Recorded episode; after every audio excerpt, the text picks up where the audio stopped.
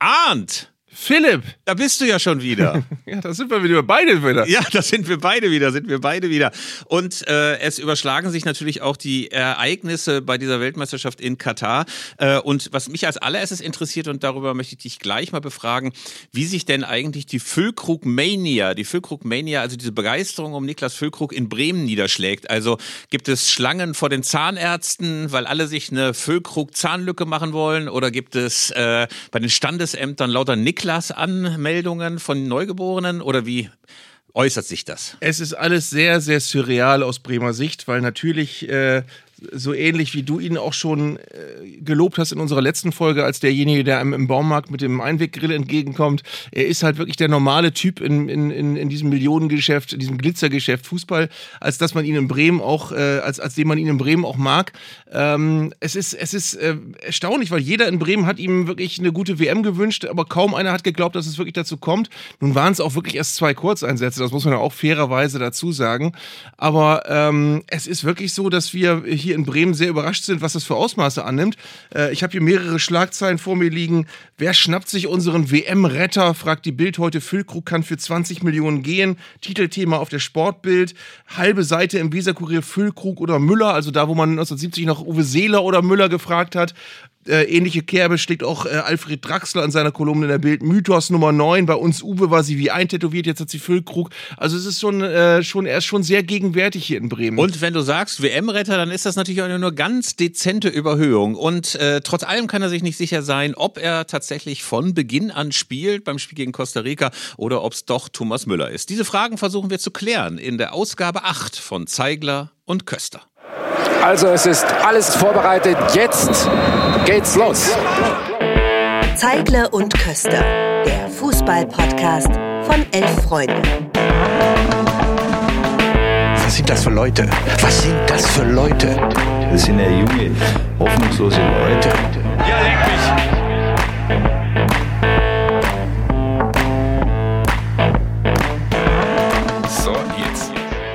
Ja, lieber Arndt, es scheint so zu sein, als ob in der deutschen Sturmspitze immer großes Gedränge herrscht und es immer die großen Zweikämpfe sind. Also Sela Müller hast du schon erwähnt, äh, 1990 Kalle Riedle versus Rudi Völler, wo Rudi Völler immer gespielt hat.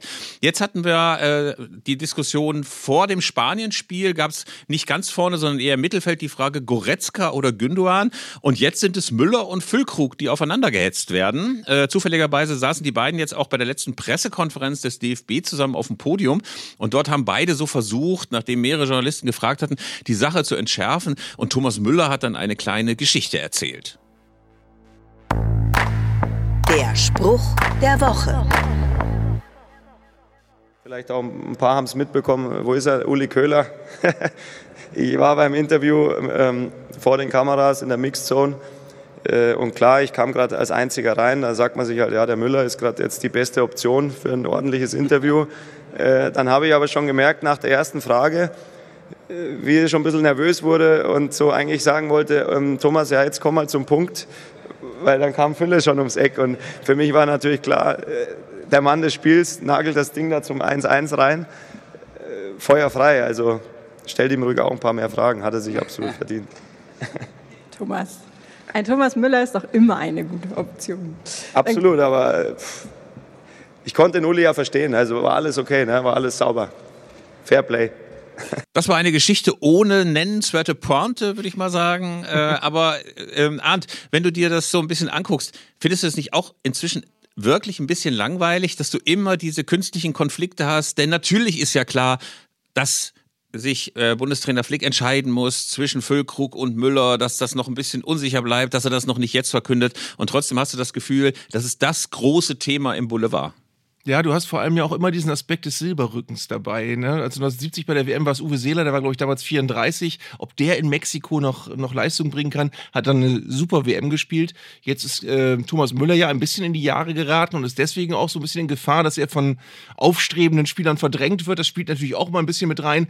Interessant ist übrigens auch, weil ich die große Boulevardzeitung schon zitiert habe, die mutmaßt, dass äh, Thomas Müller aber gebraucht wird, weil er der DFB-Duxch werden könnte für Füllkrug im Spiel. Also ähm, das, das das nimmt alles ganz interessante Ausmaße an. Ich habe übrigens noch zwei ganz wichtige Aspekte vergessen, als wir eben über die Berichterstattung geredet haben. Äh, in der Bild ist auch die Überschrift DFB-Zahnarzt erklärt Lücke von Lücke und er erklärt genau, was für eine Art Zahnlücke das ist und dass äh, das kein ausgefallener Zahn ist, sondern eine von Geburt an entstandene Lücke, die man irgendwann mal mit einem Implantat füllen könnte. Und er empfiehlt eine Maryland-Brücke, die man ähm, an einem Ersatzzahn oder mit einem Ersatzzahn anhängen und an die Nebenzähne ankleben kann. Das jetzt nur für alle anderen, die eine ähnliche Lücke haben. Und ganz interessant ist auch, wenn du auf den DFB-Fanshop gehst und äh, dir äh, die Trikotseite aufrufst, da stehen die drei Verkaufsrenner-Trikots vorne. Trikot Nummer 1 Verkaufsrenner ist Füllkrugs äh, weißes Trikot mit der 9. Trikot Nummer 2 ist Musiala und Trikot Nummer 3 ist das rote Trikot von Füllkrug mit der 9. Das sind die drei Verkaufsrenner bei den DFB-Trikots gerade. Ich bin aber wirklich fasziniert von dem, was du erzählt hast über den Zahnarzt. Also ein Mensch, als Mensch, der hauptsächlich aus Brücken und Kronen besteht im Mund, äh, finde ich solche Techniken natürlich ganz großartig. Ich las das auch schon, dass diese Lücke jetzt noch etwas geweitet werden sollte, damit ein ganz neuer Prachtzahn eingebaut werden soll. Ähm, ja. Und ich würde mich fragen, ob Füllkrug dann so super wäre, dass er sich einen ganz neuen, blendend weißen Zahn einsetzen lässt, wie manche das machen, oder ob man dann quasi die äh, Farbe der umliegenden Zähne noch mit einbezieht. Äh, manche sind dann ja tatsächlich so eitel und äh, ziehen sich dann die ganz, ganz neuen keramikweißen Zähne ein. Also da sind wir mal gespannt, ob diese Lücke irgendwann mal geschlossen wird. Ähm, es war ja auch erstaunlich, als dann äh, Müller und Füllkrug auf dem Podium saßen, äh, dass die Journalisten einfach nicht locker gelassen haben. Ja, wie sieht das denn aus? Wer von Ihnen beiden spielt denn jetzt? Äh, würden Sie sich selber eher dem Bundestrainer empfehlen? Ich meine, es ist doch völlig klar, dass keiner von den beiden irgendwas dazu sagt. Ne? Und dann sagte Müller irgendwie nur so leicht verlegen, ja, blöde Frage, nächste Frage. Und selbst das schaffte es dann als Schlagzeile auf die Bildzeitung, genau. merkwürdige Situation in der Pressekonferenz. Aber wirklich, hervorgerufen durch die Presse und nicht durch die Spieler selbst. Ich, find, ich will auch keinen Kollegen namentlich nennen, ich glaube, das macht man nicht, aber ich finde ganz seltsam grundsätzlich die Art Frage, die auf Pressekonferenzen auch immer wieder auftaucht. Ähm, wo du vorher schon weißt, dass keine Antwort kommt. Also wenn zum Beispiel Niklas Füllkrug äh, sinngemäß gefragt wird, wie er sich denn als WM-Held jetzt fühlt, was soll der denn sagen? Also ähm, und dann kommen immer wieder, wenn du wenn du dann Kollegen mal darauf ansprichst, warum fragt ihr denn sowas? Ihr wisst doch, dass keine Antwort kommt. Dann kommt immer, ja, wir müssen das fragen. Ne? Das kommt immer, das ist also wenn wenn ich wenn ich nach Hause komme und der äh, ich habe das nicht gefragt, dann kriege ich Ärger mit meinem Redakteur, also muss ich das fragen. Ähm, und das sind immer so wirklich so Fragen, wo ich deswegen immer ein bisschen peinlich berührt bin, weil die haben immer was von mit dressierten Tieren arbeiten. Wir stellen die Frage mal und gucken nach, ob sie zucken und wie sie reagieren. Und ähm, es, das hat eben streng genommen nicht sehr viel Journalistisches, Fragen zu stellen, von denen man weiß, dass keine Antworten kommen. Das sind so Journalistenmarotten. Eine andere ist ja auch beispielsweise das Mikrofon deines Heimatsenders auch noch aufzustellen, damit alle denken, du bist vor Ort, guck mal an, der recherchiert hart mit. Das ist dann irgendwie RTL Super Plus oder irgendwie TV Berlin oder TV Buxtehude und trotzdem hast du noch dein Mikro vor Hansi Flick oder vor anderen dann stehen. Ähm, das ist so eine Art von Journalismus, die findet man jetzt nicht so richtig super, weil sie nur auf Krawall und auf Konflikt und auf großen Zoff aus ist. Aber das kriegt man, glaube ich, aus dem Sportjournalismus auch nicht raus. Dann gab es Meldungen aus der Mannschaft, dass die Mannschaft unzufrieden ist, dass sie genervt ist von der mauen Stimmung daheim, dass es nicht genügend Support aus Deutschland gibt. Äh, also viele sind verunsichert, verwundert, erzürnt, traurig, wütend, was einem da so aus der Gefühlspalette so in den Gedanken kommt. Ähm, Kannst du das nachvollziehen? Ähm, für mich kommt das ein bisschen unreflektiert daher, weil das hat sich ja über Jahre aufgebaut. Mhm. Einmal das, ähm, zum Zweiten ist natürlich das schon die besonderen äh, Umstände dieser, dieser WM, die man auch berücksichtigen muss, die natürlich auch dafür sorgen, dass man, und, und die Jahreszeit im Übrigen auch, dass man hier eben nicht die Straßen voller Menschen in, in Deutschland Trikots hat. Ähm, ich weiß aber auch nicht, äh, ob sich wirklich explizit ein Spieler so enttäuscht geäußert hat oder ob es generell diese Gemengelage war nach dem, nach dem Auftaktspiel, weil natürlich, äh, was mir auch wirklich auf den Senkel gegangen ist, äh, dieses Rumgeschicke von, von gehässigen Memes nach dem Motto, ja, die sind jetzt eh nach dem nächsten Spiel wieder zu Hause und hahaha, das Flughafenpersonal äh, freut sich schon auf die deutsche Mannschaft und so weiter. Und dann, dann hast du plötzlich eine Rekordeinschaltquote im Spanienspiel und die Hälfte aller Deutschen guckt zugefühlt. Ich glaube, das war so. Ähm, also die Hälfte aller, aller Fernsehhaushalte. Ähm, und natürlich als Spieler bist du da schon ein bisschen, bisschen befremdet, äh, wenn du denkst, also okay, jetzt haben sie dir alle drei Tage lang das Ausscheiden gewünscht und haben so getan, als wenn du gar nichts kannst. Und auf einmal ist alles wieder schwarz-rot geil, um die große Boulevardzeitung nochmal zu zitieren. Ähm, da, da, ich glaube, das sind so Moves, die möchtest du als Spieler einfach auch ungern immer alle mitmachen. Naja, und vielleicht kann man sich ja auch nach dem Turnier nochmal zusammensetzen, möglicherweise auch unter Beteiligung äh, von Stakeholdern wie Oliver Bierhoff, ähm, die ja über die Jahre sicherlich auch nicht alles richtig gemacht haben in der Kommunikation. Also ähm, inzwischen hat man ja durchaus den Eindruck, dass da ein paar Sympathikusse mit auf dem Rasen stehen, aber vor ein paar Jahren war es ja so, dass das ein ziemlich aseptisches Gebilde war, mit dem niemand mehr so richtig was anfangen konnte. Ja, wir haben vor allem, wir haben diese ganze Fehlentwicklung, ja, die jetzt erst äh, wirklich in winzigen Schritten ein bisschen korrigiert wird. Diese Geschichte mit dem, mit dem Claim, die, die Mannschaft, die Geschichte mit äh, äh, dem Fanclub Nationalmannschaft, der ähm, auch nicht immer besonders sympathisch rüberkam, weil es immer alles wirkte wie äh, großindustriell hergestellte Transparente, die von beauftragten Menschen aufgehängt werden und alles äh, wirkte sehr inszeniert und sehr wenig ähm, verbunden mit dem, was wir eigentlich aus, aus Fanszenen kennen und möchten. Ähm, also es ist schon so, dass du das Gefühl hast, da ist eine große Distanz entstanden. Die wurde eine Zeit lang ähm, noch sehr, sehr gut übertüncht, solange die Mannschaft eben erfolgreich war. Aber du hast nach den Misserfolgen nach dem WM-Sieg 2014 eben deutlich gemerkt, dass das sehr brüchig ist. Und sobald der Erfolg dann nicht da ist, dann hast du es eben auch schwierig, dich mit dieser Mannschaft äh, identifiziert zu haben. Eventuell könnte aus dieser Position, die wir jetzt haben, dass wir nämlich als quasi Underdog in das Spanien-Spiel gegangen sind und uns überraschend noch qualifizieren könnten, ähm, könnte noch mal was Gutes erwachsen. Ähm, das würde voraussetzen, dass wir Minimum das Achtelfinale erstmal noch überstehen ähm, und uns erstmal überhaupt dafür qualifizieren. Aber ähm, vielleicht kann man das als was Positives sehen. Kann man, kann man sagen, dieses abgehobene, elitäre ist jetzt erstmal weg und das müssen wir uns alles wieder neu aufstellen. Also exemplarisch dafür steht ja für mich Ilkay Gündoğan. Der war 2018 verstummt, hatte man den Eindruck, auch unter dem Eindruck des Skandals um diese Erdogan-Bilder vor dem Turnier. 2021 war, glaube ich, mannschaftsintern kein echter Anführer, hatte nicht so viel zu sagen und inzwischen schiebt er sich richtig nach vorne. Er war nicht nur im Spiel sehr, sehr präsent, sondern man hatte auch hinterher das Gefühl, dass er als erster so, ja gut, die den vielbeschworenen Finger in die Wunde gelegt hat, aber er hat schon relativ klar gesagt hat, so können wir nicht weiterspielen. Er hat dann auch ein paar Sachen gesagt, die ich jetzt nicht so durchdacht fand. So von wegen, man müsste sich jetzt auch einfach mal auf diese WM freuen und es sei äh, die erste WM in einem muslimischen Land. Er sei auch Muslim und deswegen äh, sei das jetzt richtig super, dass diese WM in Katar stattfindet. Das fand ich so ein bisschen schlicht argumentiert, aber mal abseits dessen fand ich schon ganz beeindruckend, dass er sich äh, zu Wort gemeldet hat, dass er wahrgenommen ist, dass er inzwischen, glaube ich, auch seine Rolle in dieser Mannschaft gefunden hat. Also es war ja gar keine Frage mehr hinterher, ob du noch Goretzka, Gündogan ersetzen lässt, sondern es war von vornherein klar, der ist gesetzt und der ist so eine Art Zentralstelle im deutschen Spiel. Er hat ja im, äh, im Kick gegen Spanien auch Busquet ausgeschaltet, äh, hat ähm, ganz großartig gespielt. Also siehst du das auch so, dass der viel präsenter ist?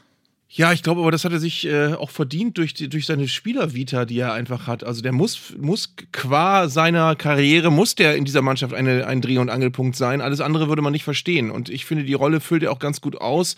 Äh, ich finde ihn auch... Ähm, intellektuell und als, als Führungsspieler finde ich ihn auch geeignet. Ich finde, dass er, dass, er, dass er eine gute Ausstrahlung hat, dass er eine gute Präsenz hat, wenn er spielt, ähm, dass er eine unheimliche Reife hat inzwischen. Also du und ich sind alt genug, um ihn noch als ganz jungen Nachwuchsspieler zu kennen und als aufstrebenden Jungstar im Alter von Musiala. Und jetzt siehst du den halt als, als wirklich abge, im positivsten Sinne abgewichsten, langjährigen Premier League-Spieler, der da eben im, im, im, im zentralen Mittelfeld spielt. Ähm, das ist schon, das ist schon einfach ein, ein sehr, sehr guter Fußballer. Aber wo du gerade Musiala erwähnt hast, bei dem bin ich ja immer wieder erstaunt, ey, wie jung der ist, wie abgeklärt der trotz allem schon ist. Also so vom Gesicht her und vom Habitus her ist das ja so ein bisschen so, der könnte jetzt auch mit Heidi Brühl äh, über den Immenhof tollen und äh, auf dem Pferd ein paar Lieder singen. Und stattdessen spielt er in der Nationalmannschaft, spielt auch in einer zentralen Rolle, ist eigentlich der, der so kreative Impulse gegeben hat. Das ist doch schon beeindruckend, ne? Also ich meine, äh, so jung, ich meine, wie waren wir mit 19? Also. Philipp, Heidi Brühl und Immenhofbezüge machen uns sehr, sehr alt. Wirklich. Das um ist, Gottes Willen. Das ist ja. ganz, ganz schlimm. Ähm, ja, aber sie so haben den Immenhof wieder gemacht. Sie haben den Immenhof wieder neu gemacht. Das ist da oben im Norden und das ist jetzt alles renoviert worden. Ja, So. Das ist, als wenn ich erzählen würde, meine erste selbst gekaufte Platte war von Iron Butterfly. Das weiß ich noch ganz genau. Da habe ich aber schon Abi gehabt. Nee, also. Okay, äh, vielleicht schneiden wir auch das auch raus. Nein, das, nein, nein, nein, das lassen wir alles drin. Ähm, nein, es ist, es ist wirklich so. Du hast recht. Es, es gibt wenig Spieler dieser Generation. Das ist, das ist tatsächlich äh, das Alter, wo ja Spieler anderswo erstmal noch drei Jahre Kurzeinsätze haben müssen, bis sie dann zum ersten Mal so richtig für voll genommen werden.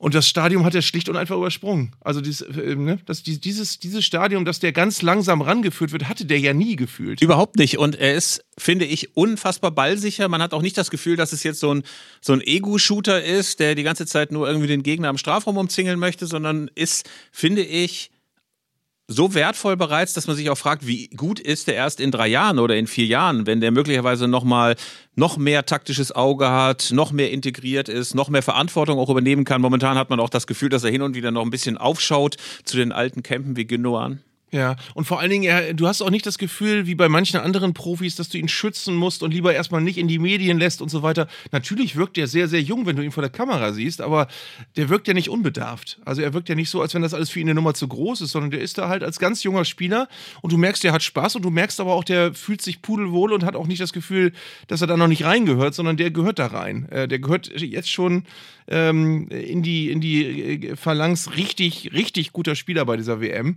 Äh, das Wort Weltklasse will ich noch nicht erwähnen, aber es gehört, glaube ich, nicht viel Fantasie dazu, ähm, sehr, sehr sicher vorauszusehen, dass er das mal schaffen wird, in die Weltklasse vorzudringen. Wie es möglicherweise der deutschen Elf gelingen kann, mit Niklas Füllkrug, mit Thomas Müller, mit Jamal Musiala, mit Ilkay Gündogan und anderen äh, Costa Rica zu schlagen, wollen wir kurz mal drauf blicken, was sonst noch passiert ist bei der WM. Da gab es äh, am Dienstagabend nämlich eine ganze Menge Spiele, die mir wirklich Bauchschmerzen bereitet haben. Also es war zum einen Iran gegen den USA, äh, gegen die USA und zum anderen Wales gegen England. Und das waren so zwei Spiele, die auch noch parallel stattfanden und wo die Frage war, wer kommt denn nun weiter? Äh, ich hatte aber vor allen Dingen das Gefühl, dass das zwei Spiele waren, die für mich vorher symbolisch vollkommen überfrachtet worden sind. Also äh, Iran gegen USA hatte man das Gefühl, fand auf einer Folie von 50 Jahren problematischer Weltpolitik statt, von Botschaftsbesetzung bis 98 in Frankreich, als äh, iranische Spieler den US-Amerikanern noch Blumen überreicht haben als Gesten der Versöhnung. Da war ich dann wirklich froh, dass auf dem Spielfeld nicht so viel davon stattfand. Also, dass sich die Spieler bemüht haben, das alles ein bisschen zu entschärfen. Aber ich habe das Gefühl gehabt vorher, irgendwie ist dieser Symbolismus völlig aus den Fugen geraten bei diesem äh, Turnier und bei dieser WM. Ja, da sind wir wieder bei der alten äh, Politik- und Fußballdiskussion. Nur das, was du meinst, hat ja mit Politik in dem Sinne gar nichts zu tun. Das ist ja was Inszeniertes und was, was Hochsterilisiertes, ähm, dass du wirklich aus diesen Spielen das machst, weil Iran-USA war dann am Ende ein eigentlich ganz normales Fußballspiel. Ähm, und ich glaube, es hat nicht annähernd äh, so viel Brisanz gehabt, wie man vorher erwartet hat. Wales, England übrigens auch nicht. Das lag aber daran, dass Wales einfach zu chancenlos war bei dieser WM. Es hätte ja nochmal ein spannendes Schlussspiel sein können, wenn es für Wales noch richtig ähm, ums, ums, äh, um, die, um, um, um die Wurst gegangen wäre. Die, die hatten noch eine theoretische Chance, aber es hat sich auch in dem Spiel schnell gezeigt. Sie sind einfach gegen England komplett unterlegen.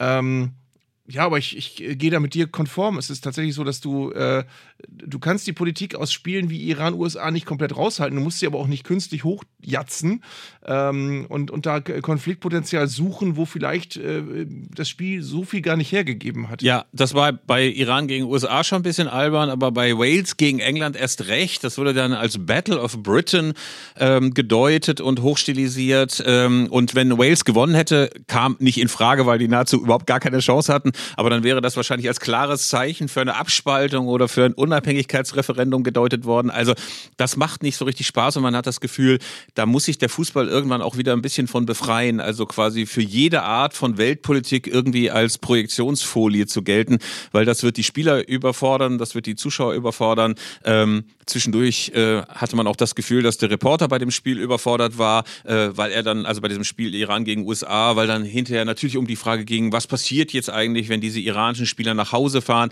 Ich glaube, wir haben ja auch in den vergangenen Folgen schon darüber geredet, welche Rolle diese iranischen Spieler spielen und wie die in der Heimat gesehen werden.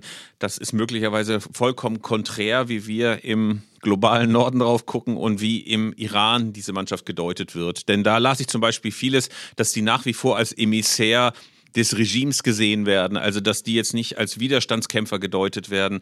Also das ist sicherlich hochkomplex und entzieht sich manchmal dieser sehr einfachen symbol symbolischen Formsprache, die man dann oft im Fernsehen sieht.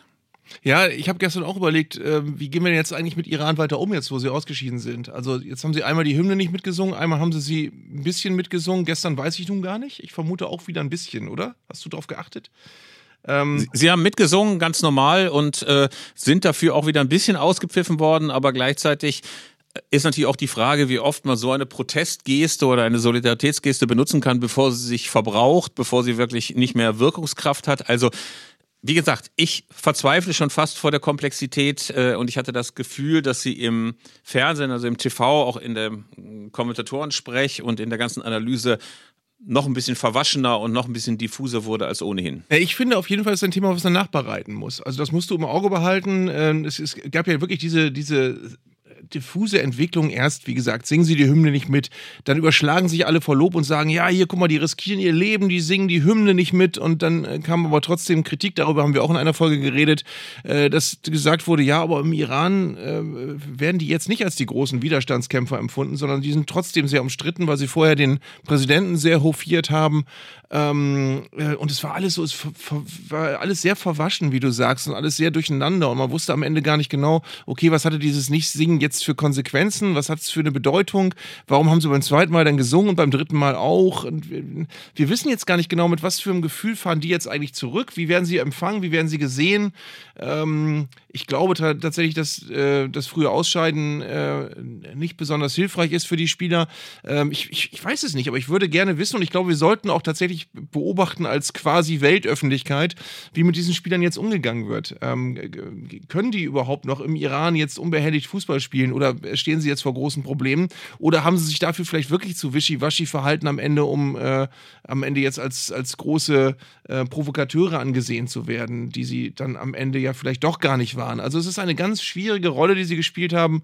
Ähm, und ich glaube, das äh, muss man sich vielleicht auch nochmal alles äh, nach der Rückkehr der Mannschaft äh, vielleicht von jemandem, der, der sich im Iran gut auskennt, auch erklären lassen. Vielleicht können wir das ja in einer der nächsten Folgen noch machen. Das machen wir auf jeden Fall. Wir müssen jetzt mal vom politischen Symbolismus zum persönlichen Symbolismus kommen. Cristiano Ronaldo hatte nämlich einen ganz, ganz großen Auftritt.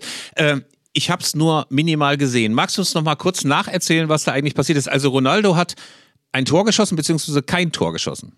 Also es gab im Spiel Portugal gegen Uruguay beim Stand von 0 zu 0 äh, von links eine Hereingabe von, wie wir sagen würden, Fernandes, den man aber anscheinend Fernandes ausspricht, wie ich jetzt auch gelernt habe. Ähm, eine Flanke für, eindeutig eine Flanke für Ronaldo, der dann äh, im, im, perfekten Moment gestartet ist und den Ball völlig frei vor dem Torwart erwischt hat, dachte man erst. Also es wäre ein klassisches Ronaldo-Kopfballtor gewesen. Dann hast du aber gleich gesehen, oh, der Ball hat seine Bahn kaum, wenn überhaupt, verändert. Dann hast du beim, beim zweiten oder dritten Mal drauf gucken gesehen, der Ball hat seine Bahn überhaupt nicht verändert. Und dann kam schon, das können wir uns auch gleich mal anhören, äh, auf, der, auf der Videoleinwand im Stadion offenbar die Einblendung, dass Fernandes das Tor geschossen hat und Ronaldo gar nicht mehr dran war, der sich aber erst hat feiern lassen. Wir hören, glaube ich, mal rein. Bruno Fernandes. Der ist gut! Ronaldo! Tor! Fernandes oder Ronaldo? Cristiano Ronaldo. Vielleicht ist er mit den Haarspitzen dran. Das ist nicht ganz unentscheidend, denn äh, wenn er dran ist mit den Haarspitzen, ist er jetzt portugiesischer Rekordtorschütze. Er sieht sich im siebten Himmel gleich auf. Neuntes WM-Tor mit Eusebio, der portugiesischen Legende. Das ist für die anderen nicht ganz so wichtig wie für Cristiano Ronaldo, aber WM-Rekordtorschütze des Landes. Und das Tor wird aber an Bruno Fernandes gegeben. Das sieht er jetzt auch oben auf der Anzeigetafel. Da muss er weiter warten auf den Rekord von Eusebio. So, also er hätte tatsächlich, was in Portugal, glaube ich, eine sehr große Nummer ist, äh, mit Eusebio gleichziehen können. Der war Torschützenkönig bei der WM in England 66, ist äh, bislang der größte Fußballer des Landes gewesen, bis Ronaldo kam eigentlich. Und mit dem hätte er gleichziehen können mit seinem neunten WM-Tor. Äh, das kann er natürlich immer noch schaffen, aber ähm, gegen Uruguay war es dann nicht der Fall. Und dann äh, haben sich gleich wieder Kübel kübelweise äh, Häme hat sich über ihn ergossen, weil er eben wirklich sehr das Tor gefeiert hat, was er dann am Ende doch nicht geschossen hat. Ähm, und ähm, das, das hat wieder die ganze Komplexität dieser Persönlichkeit Ronaldo auch zutage nochmal gefördert, äh, der ja wirklich sehr polarisiert und der sehr ähm, die Menschen entzweit. Äh, ich ich, ich habe dann auch ganz viel noch drüber nachgedacht, weil wirklich viele Leute haben, haben sich darüber totgelacht, dass der das Tor erst gefeiert hat und dann aber doch nicht der Torschütze war. Ich glaube, wenn du als Stürmer, vielleicht hören Stürmer zu, das bestätigen können, in einen Ball, reinspringst äh, und der Ball geht dann ins Tor und du stehst drei Meter vom Torwart, dann weißt du manchmal gar nicht so genau, wie hast du den jetzt eigentlich getroffen, äh, hast du ihn überhaupt getroffen. Ähm, ich glaube, dass der wirklich dachte, er hätte das Tor gemacht. Ähm, und ich persönlich finde auch diese, dieses, dieses Ronaldo-Bashing insgesamt etwas ermüdend, weil ähm, der hat, wie gesagt, äh, der hat eine schlechte Saison gespielt mit Manchester United. Der hat äh, im Moment keinen neuen Verein. Äh, da sind wahrscheinlich jetzt gerade massive Gespräche im Gange. Äh, er ist äh, in, in, in, Portugal ein Volksheld. Er hätte diesen Eusebio-Rekord aufstellen können und ich glaube, dass der einfach scharf drauf ist, das Tor zu machen mit seinem, in seinem hohen Alter. Dass der scharf ist auf jedes Tor, was er noch schießen kann, weil viele werden es nicht mehr sein das verstehe ich einfach. Also, und bei allem Gegockel und bei allem, was an, an der Persönlichkeit Ronaldo unsympathisch ist und was man auch kontrovers hinterfragen muss, weil es in seinem Leben auch diverse Geschichten gibt, wo, wo man nicht genau weiß, was nun wirklich passiert ist und wo man auch nicht weiß, wie man sie wertet. Äh, ich, ich werde solche Personen vermissen. Und ich, wenn man diesen, diesen ewigen, direkten Ronaldo-Messi-Vergleich nimmt, wahrscheinlich ist Messi äh, von Natur aus der, der talentiertere Fußballer gewesen aber im Vergleich zu Ronaldo finde ich ihn mit Verlaub langweilig, weil er ist ein fantastischer Fußballer, aber ich habe noch nie in meinem Leben ein interessantes Interview mit Lionel Messi gehört. Ich habe noch nie in meinem Leben auf dem Platz eine Aktion gesehen, wo ich denke, boah, Messi, hier, guck mal, geiler Typ, sondern der macht einfach nur das, was er soll und der macht, spielt fantastisch Fußball. Aber bei Ronaldo ist es so, der ist halt wie so ein, wie so ein Comic-Superheld mit allen Ecken und Kanten, mit allen Schwächen, mit allem Übertriebenen, so ähnlich wie auch Ibrahimovic so ein Typ ist. Ähm, und da sind wir, glaube ich, auch beim ganz wichtigen Thema. Solche Menschen sterben leider aus auf den Fußballplätzen der Welt. Aber du gehst schon ganz schön, du gehst schon ganz schön harsch mit Leo Messi ins Gericht. Das klingt ein bisschen so, als ob der deine ganze Karriere nur so Martin Max Abstauber nein, nein, nein, gemacht nein, hätte. Nein. Wahrscheinlich ist er der größte Fußballer der Welt, wahrscheinlich noch vor Ronaldo. Aber er ist eben als Typ jetzt kein Mann mit großem Unterhaltungswert, das meine ich, als, als, als Mensch. Ja, da stimme ich dir zu. Also ich habe auch tatsächlich noch kein einziges wirklich spannendes Interview mit Leo Messi gelesen. Äh, seine Faszination war sicherlich auf dem Platz. Ähm, ich glaube auch, dass man bei Cristiano Ronaldo so ein bisschen Werk und Autor trennen muss, wie in der gehobenen Lyrik. Äh, also ähm, es gibt viele Widerwärtigkeiten aus dem Privatleben. Es gibt eine ganze Menge Schwierigkeiten, äh, auch finanzieller Art und äh, sicherlich auch nicht ähm, bekommt er die Plakette der Steuerehrlichkeit 2022 überreicht. Aber äh, wenn man ihn als Athlet betrachtet, wenn man das sieht, was er auf dem Spielfeld gemacht hat, dann ist ja vieles inzwischen fast ikonografisch. Also sein eingesprungener Jubel, äh, seine Tore, die er gemacht hat. Er hat äh, Portugal zum Europameister gemacht. Er ähm, hat vieles, vieles gemacht, was einfach in der Fußballgeschichte fest verankert ist. Und ich glaube, dass ein bisschen seine Egomanie, also die Inszenierung als der absolute Idealathlet äh, dazugehört. Also ich glaube, dass Cristiano Ronaldo seine ganze Strahlkraft nicht hätte entfalten können, wenn er Puyol gewesen wäre, sag ich mal. Also auch einer, der auf eine andere Art und Weise faszinierend ist, aber einer, der immer mannschaftsdienlich war, der immer geguckt hat, dass er sich eingliedert in die Elf. Also von daher äh, sind wir jetzt mal die große Cristiano Ronaldo Verteidigungsfront. Ja, nee, wie gesagt, man muss das beides sehen. Man muss die ganzen sehr kritikwürdigen Seiten seines, seines Lebens, muss man, muss man auf jeden Fall immer im Kopf haben. Aber er ist nicht nur kein Pujol, sondern er ist eben auch kein Neymar. Er ist eben, er ist eben auch in der Art und Weise, wie er sich in der Öffentlichkeit verkauft.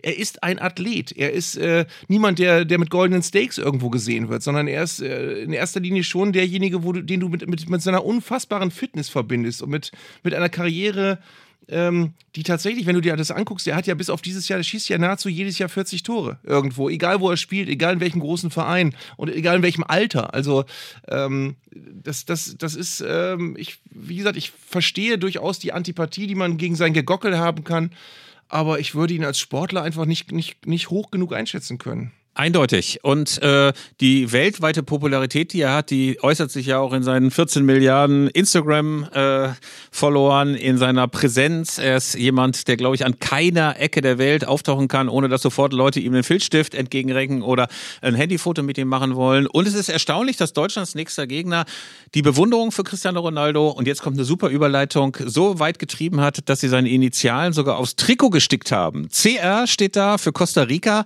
Und das ist äh, ein Gegner, über den wir jetzt mal sprechen müssen, weil er auf den allerersten Blick so wahnsinnig ungefährlich aussieht. Aber wir wissen, Das ist kein Argument. Das ist kein Argument, dass das eine leichte Aufgabe wird. Nee, äh, zumal wir ja bei jeder, fast bei jedem deutschen Turnier haben wir immer so ein Ausreißerspiel, wo du denkst, äh, oh, jetzt haben wir nur noch die vor der Brust und dann merkst du aber, dass plötzlich Algerien ein riesen, riesen Gegner sein kann ähm, das, und Algerien gleich zweimal, ähm, dass du gegen Südkorea ausscheiden kannst, obwohl es für die um nichts mehr ging. Also du hast solche Spiele, die, wo auch einfach alles schief gehen kann. Sehr mutig fand ich Lothar Matthäus, der gesagt hat, also wenn alles normal läuft, dann wird das ein ganz leichtes Spiel und ein ganz hoher Sieg.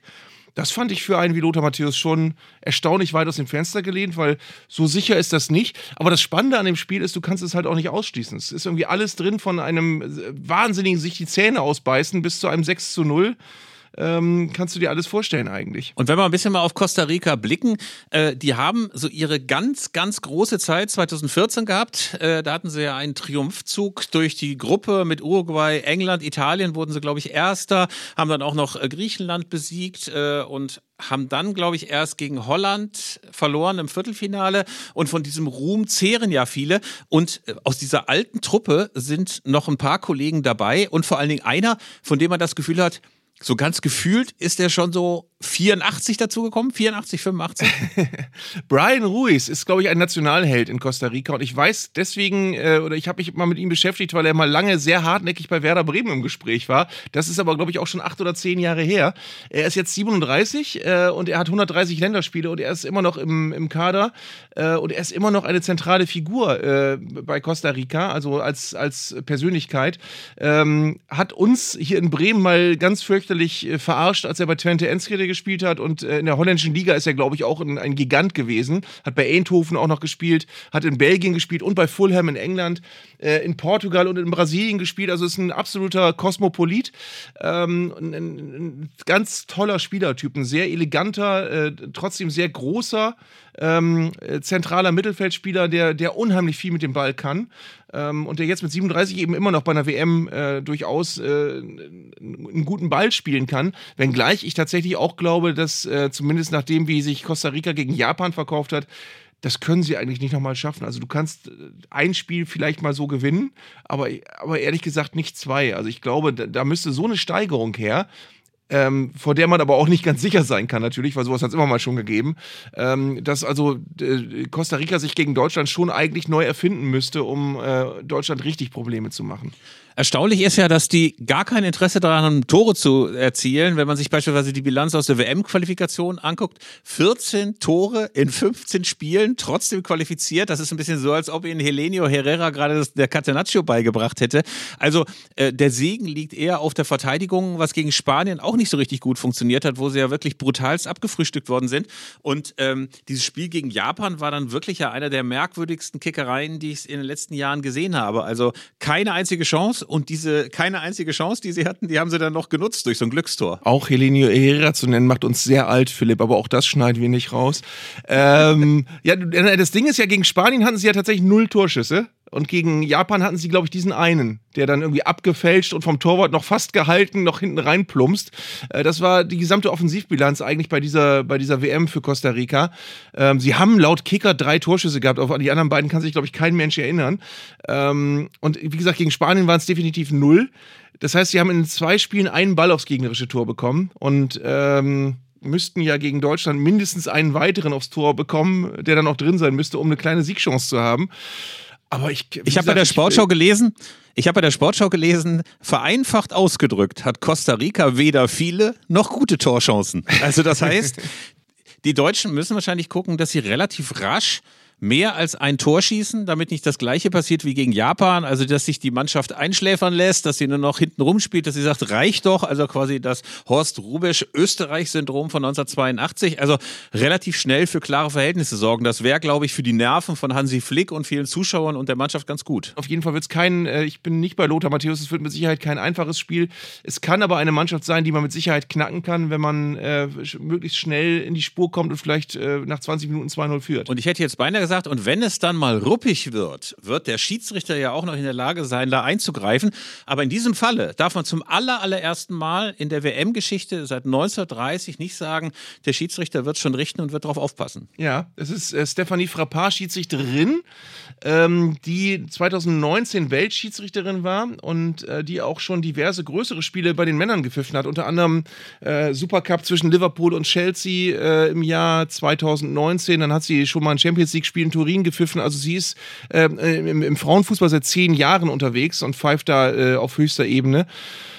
Und bei Stephanie Frappard sind wir tatsächlich bei der ersten Frau, die ein WM-Spiel der Männer pfeifen darf. Das ist einerseits eine sehr spannende und auch äh, ja positive Geschichte. Das andere ist aber, ähm, dass du blind wirst, wenn du in sozialen Medien die Kommentare unter Meldungen zu diesem Umstand liest. Also da äh, tun sich Abgründe auf. Sollte man nicht machen. Also ganz prinzipiell sollte mal bei jeder Rolle, die Frauen im Männerfußball spielen, selbst wenn es nur die vierten Offiziellen sind, selbst wenn es eine Schiedsrichterin in der zweiten Liga ist oder eine Funktionärin. Oder eine Kommentatorin. Oder eine Kommentatorin, du hast eigentlich immer das Gefühl, dass äh, sich direkt danach wütende, wütende alte weiße und junge weiße Männer an die Tastatur setzen und auf ihrem C64 oder auf ihrem Windows 95 Computer nochmal eine wütende Nachricht in ihre äh, Facebook-Konten reinspülen. Das gibt's doch gar nicht. Das kann doch nicht sein. Die ist doch viel zu langsam. Die soll doch Frauenfußball pfeifen. In die Richtung. Ja. Ähm, wenn du dann genauer auf die Profile guckst, ähm, derer, die auf ein Wut-Emoji klicken oder auf ein Tränenlach-Emoji, allein aufgrund der Tatsache, dass diese Frau das Spiel pfeift, ähm, dann auch das besser nicht machen. Also da, äh, da, da möchte man, da möchte man auch nicht tauschen. Da sind auch manche Leute, die schreiben äh, dann unter so einem Artikel, ja, äh, bei mir ist es aber so, wenn ich ein Spiel gucken möchte und ich sehe dann, dass eine Frau kommentiert, dann gucke ich das Spiel gar nicht. Und da stelle ich mir dann vor, was für, ein, was für ein trauriges Leben muss so jemand haben, der eigentlich ein Fußballspiel gucken möchte und es dann nicht guckt, weil eine Frau kommentiert. Also was, was für, was für ein bitteres Fan-Dasein muss das sein. Äh, und in diesem Fall eben auch dann, ähm, äh, was muss man für ein Selbstverständnis haben, wenn wenn man sieht, das ist eine Frau, die war, wie gesagt, Weltschiedsrichterin, die hat schon diverse größere Spiele gepfiffen. Äh, und man setzt sich zu Hause bräsig an seine Tastatur äh, und, und, und äh, weiß aber besser, dass die völlig überfordert sein wird und dass man den nicht ranlassen darf an die, an die Pfeife bei, bei einem Männerspiel. Ähm, da sitzt man dann sesselpupermäßig zu Hause und äh, ja, und, und äh, beweist eigentlich nur, dass man immer noch nicht in den 90er Jahren angekommen ist, äh, mehr oder weniger. Wir können ja mal kurz zu einem Laienpsychologen Psychologie-Podcast werden. Was glaubst du, steckst dahinter? Äh, Angst vor der Moderne, Angst davor, dass alles nicht so bleibt, wie es 20 oder 30 oder 40 Jahre war? Oder einfach nur Lust an doofen Kommentaren oder zu viel Tagesfreizeit? Also meine Theorie ist ja tatsächlich, und das ist äh, wirklich ein, ein ein Ding, was man in sozialen Medien ja jeden Tag zu äh, ganz, ganz vielen verschiedenen Themen äh, beobachten kann, dass ganz viele Menschen einfach eine große Angst vor Veränderungen haben. Ganz viele Menschen denken eigentlich, ihr Leben muss immer so funktionieren, wie es war, als sie selbst 16 waren und alles andere, was, wo man sich eventuell einschränken muss, umstellen, Rücksicht nehmen auf andere, Rücksicht nehmen auf Veränderungen, Rücksicht nehmen auf, auf äh, Dinge, die nun mal passieren in der Welt und die möglicherweise von uns ein, ein persönliches Opfer erfordern oder einen Einsatz oder eine Haltung oder eine oder die, die mit Wert Werten zu tun haben, dass sowas manchen, manchen, manchen Menschen ganz viel Angst macht und manche Menschen schlagartig überfordert. Und unter anderem die Tatsache, dass eine Frau dieses Spiel pfeift. Ich meine, wie, wie äh, absurd ist der Gedanke, dass eine Frau die Weltschiedsrichterin ist und die eben, wie gesagt, schon, schon Chelsea Liverpool hinter sich hat. Die soll aber zu schlecht sein für Deutschland Costa Rica. Also das ist, äh, was für ein Weltbild muss man haben? Und ich finde es inzwischen auch wirklich ermüdend. Also, dass Frauen im Männerfußball eine Rolle spielen und eigentlich noch eine viel größere Rolle spielen sollten, ist ja eine Binsenweisheit, die wir seit 20 Jahren oder 30 Jahren vor uns hertragen. Und trotzdem hast du das Gefühl, es sind die Kommentare aus den 70ern oder 80ern, dieses klassische, da soll sollen sich die Frauen mal raushalten, da haben die Frauen nichts zu suchen. Äh, man fragt sich, wann das endlich überwunden ist. Man hat ein bisschen das Gefühl, dass gerade die Möglichkeit, seine eigenen Komplexe und seine eigene Doofheit immer noch mal in Kommentarspalten in Social Media kippen zu können, äh, da wie so ein Brandbeschleuniger gewirkt hat. Manchmal wäre es schön, wenn man äh, solche komischen Meinungen immer nach wie vor nur als Leserbrief an die Lokalzeitung schicken könnte, um gehört zu werden. Ja, Fadi, du wärst doch niemals auf die Idee gekommen, in den letzten Jahrzehnten zu sagen, warum kommentiert ein Mann ein Spiel von Steffi Graf oder warum kommentiert ein Mann Frauenleichtathletik? Das, das, das hätte nie jemand moniert. Ähm, da wäre nie auch jemand auf die Idee gekommen zu sagen, ja, der, der kann doch doch gar nicht, äh, Hans-Joachim Rauschenbach kann doch nicht Eiskunstlauf kommentieren, der ist doch ein Mann. Ähm, und äh, das, das hat es immer schon gegeben, nur andersrum wird es jetzt zu einem Problem konstruiert und das sagt eben leider sehr viel mehr über die Kommentarschreiber aus, als über irgendwelche Probleme, die der, der, der, der Weltfußball hat, indem man eine Frau auf den Rasen stellt. Und ein Argument gegen diese Schiedsrichterin ist ja auch immer noch, dass sie angeblich mit diesen Superstars, mit diesen aufgepumpten Egos der Männer überhaupt gar nicht klarkommen. Zumindest bei dieser WM äh, haben sich so ein paar dieser ganz großen Egos, der ganz großen Stars auch schon verabschiedet. Einige sind schon raus, von denen man eigentlich nicht gedacht hätte, dass sie so früh die Segel streichen müssen, Arndt. Ja, wenn wir mal auf die Gruppen gucken, äh, ist das ja eh jetzt so die spannende Phase, wo man gucken kann, äh, welche Entscheidungen sind eigentlich schon gefallen, wer ist schon weiter, wer ist schon raus. Fällt auf, dass bei Gruppe A unter anderem Ecuador mit Enna Valencia raus ist, der von vier ecuadorianischen Toren drei geschossen hat und immer noch äh, Führender der Torschützenliste ist, zusammen mit Hakpo, Mbappé und Rashford seit gestern. Ähm, und der 33 Jahre alt ist und wahrscheinlich kein Turnier mehr spielen wird, kein großes. Ähm, dann haben wir äh, unter anderem in den Gruppen, wir haben Iran und Wales, die ausgeschieden sind. Wales mit Gareth Bale, auch bei dem wird nicht mehr viel kommen an ganz großen Turnieren. Äh, die anderen Gruppen sind ja noch nicht beendet, aber da droht unter anderem Uruguay das aus, die unbedingt gegen Ghana gewinnen müssen, sonst sind Suarez und Cavani auch draußen. Also das sind schon große Namen, von denen wir uns verabschieden. Und äh, es hieß ja zum Beispiel bei Belgien, aber auch bei Uruguay, dass das jetzt große Generationen sind von Spielern, die sich so verabschieden jetzt, die die letzte Chance haben auf ein äh, Turniergewinn. Bei den Belgiern sieht es jetzt gerade nicht so aus, als ob die in der Topform wären, als dass sie mal das große Versprechen dieser Generation einlösen würden. Ähm, täuscht der Eindruck, dass da nicht so richtig was nachkommt? Also nicht, dass man das Gefühl hätte, das sind jetzt Spieler ähnlich großer Strahlkraft, also so diese Generation der Megastars, die jeder auf dem Erdball kennt? Mhm. Also es ist ja so, dass wir ähm, tatsächlich, wenn wir jetzt über die größten Fußball aller Zeiten nachdenken, dann sind wir so irgendwie bei den 50er, 60er, 70er Jahren. Es geht los mit Pushkas und dann kommt irgendwann Eusebio, dann kommt irgendwann George Best, äh, Pelé, Beckenbauer, Maradona und eigentlich seit 20 Jahren Ronaldo und Messi. Und ähm, darüber hinaus äh, so ein paar Leute, die da immer mal so reinblitzen, Ronaldinho oder Ibrahimovic, der leider auch keine WM mehr spielen wird.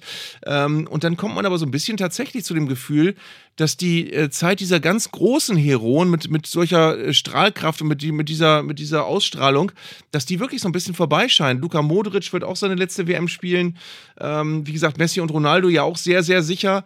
Ähm, und dann weißt du nicht. Also es kommen gute Spieler nach, aber ich sehe jetzt in Mbappé zwar mit Sicherheit einen der besten Stürmer der Welt in Zukunft, mit, mit äh, Erling Haaland wahrscheinlich auch.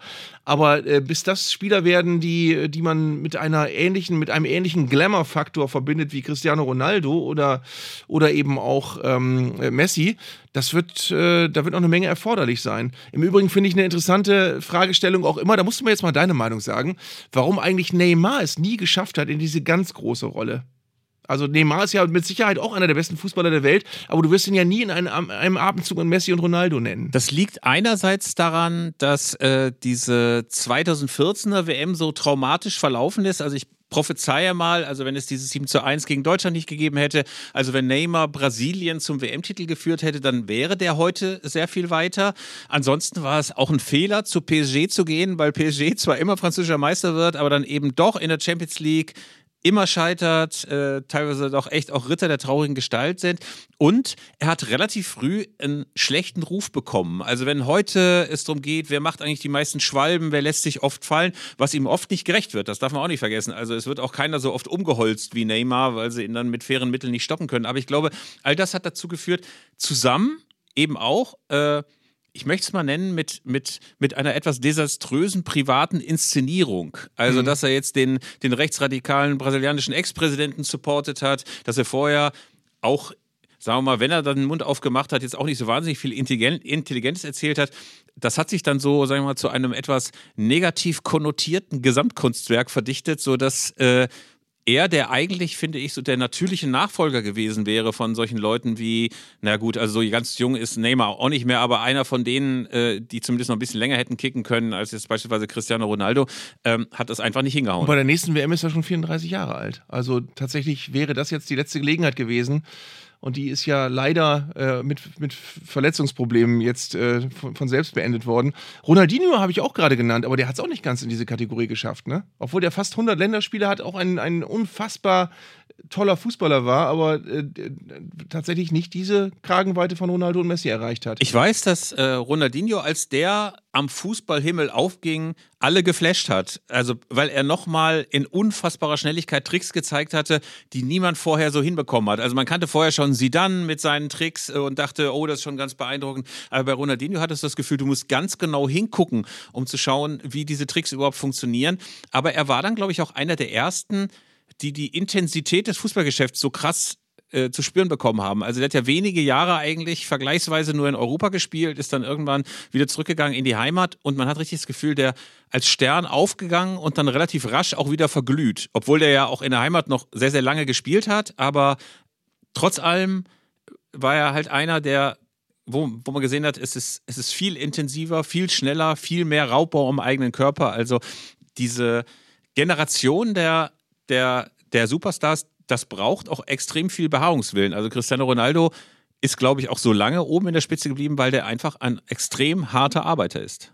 Und was übrigens auch interessant ist, wenn du dir das mal anguckst, äh, tatsächlich, dass die Reihe der Spieler, denen man wirklich diesen, diesen richtigen Megastar-Status zubilligt, dass das alles Spieler sind, die tatsächlich nicht allzu oft ihren Verein gewechselt haben. Das ist, äh, die verbindest du alle mit bestimmten Vereinen. Pelé mit Santos, George Best mit Manchester United, Beckenbauer mit Bayern München, ähm, äh, Messi mit Barcelona, äh, Ronaldo auch nicht mit allzu vielen Vereinen, obwohl der ein paar Mal gewechselt ist, aber der, den verbindest du auch mit Manchester United und, und Real in erster Linie.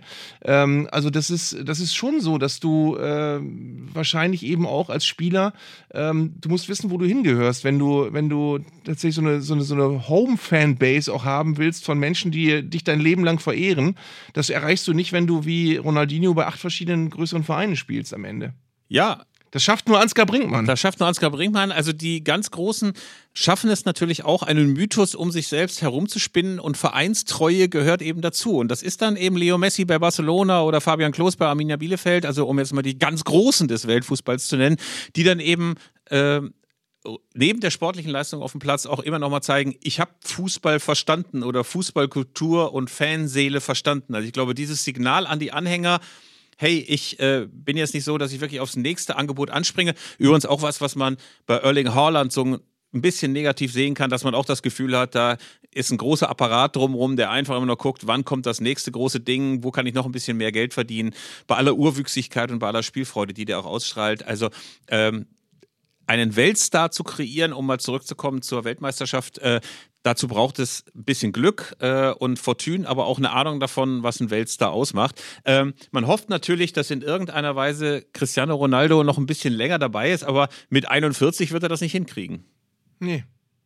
Ähm, und wenn ich jetzt äh, noch einen weiteren Namen in die Runde werfen darf, der nicht ganz in diese Kategorie gehört, aber den ich finde, den wir ganz kurz zum Schluss noch diskutieren sollten, völlig off-topic. Was glaubst du, wird Max Kruse machen? Max Kruse hat jetzt gerade ja den Vertrag aufgelöst mit dem VfL Wolfsburg.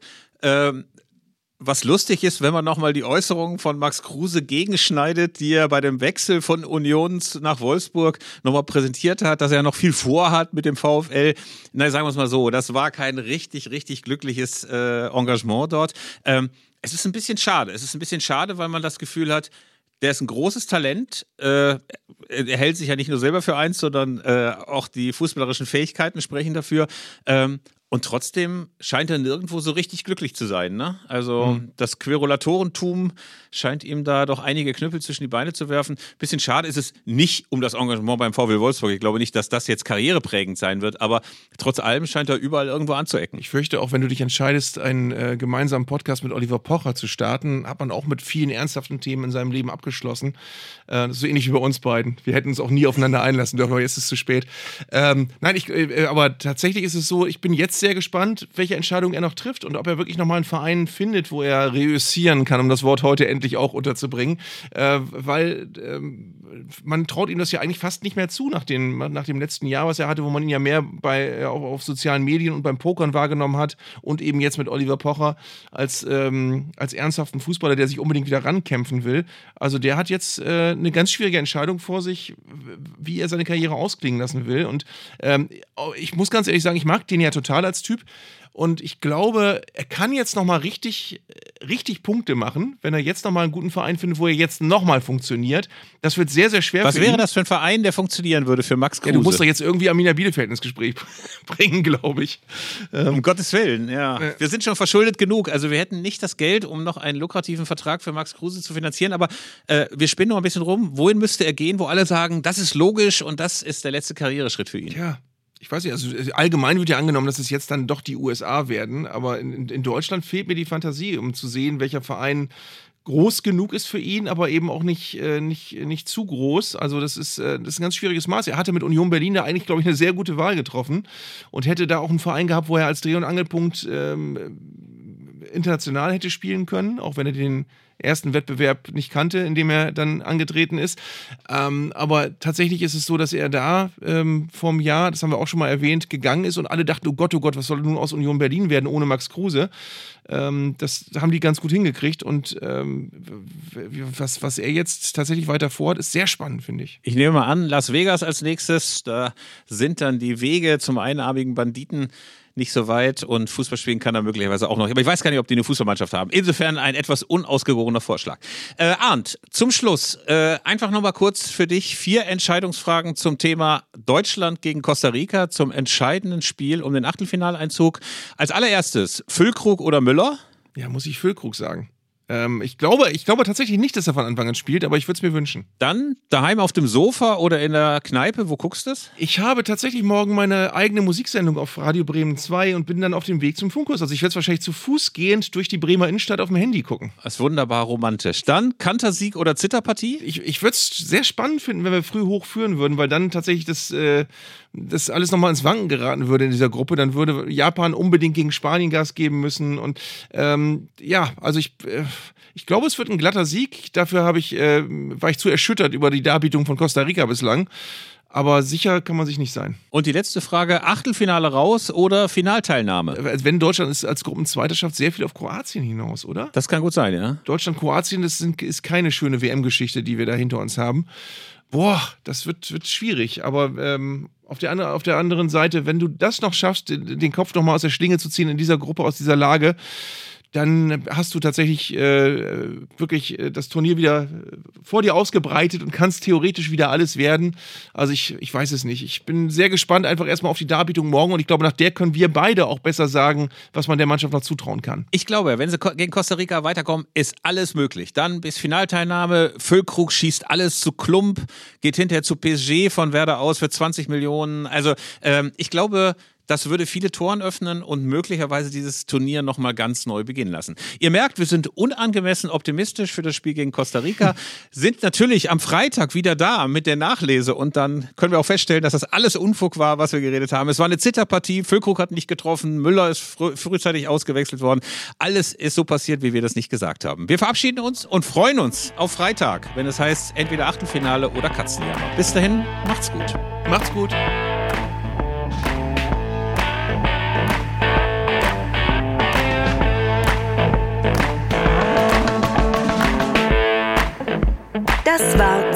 Und Köster, der Fußball-Podcast von Elf Freunde. Ihr hörtet eine Produktion im Auftrag der Audio Alliance. Koordiniert hat diese Folge der Kollege Tim Pommerenke. Die Aufnahmeleitung besorgte Jörg Groß-Kraumbach und Sprecherin war Julia Riedhammer. Für das Design des Podcasts war Lukas Niehaus verantwortlich. Die Öffentlichkeitsarbeit lag in den vertrauensvollen Händen von Franziska Schmidt und die Podcasts bei Elf Freunde werden von Luis Richter koordiniert. Am Mikrofon saßen bei Köster und Zeigler, wenig überraschend, Philipp Köster und Arndt Zeigler.